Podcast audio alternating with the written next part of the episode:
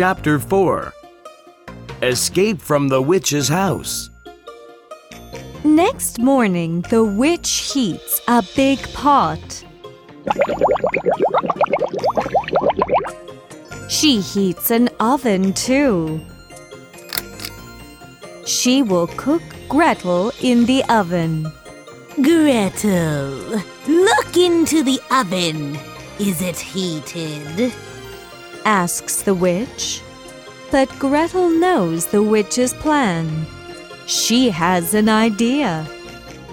I don't know. How can I do it? She says. Oh, silly girl. The witch looks into the oven. Then Gretel pushes her into the oven.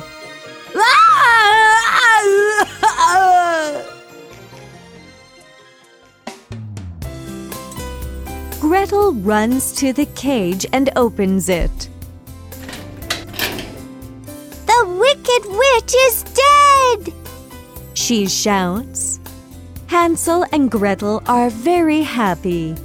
They find some jewels and money in the witch's house, Let's take them with us. says Hansel. The children come out of the house. They walk down the path.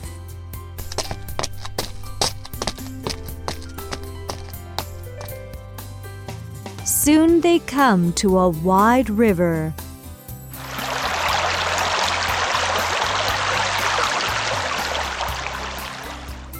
But there is no boat. They see a duck in the river. Little duck. Will you take us across the river? They ask.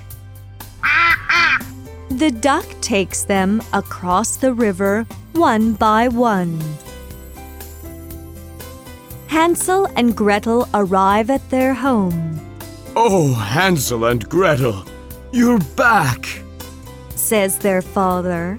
Your stepmother is dead. The children give their father jewels and money.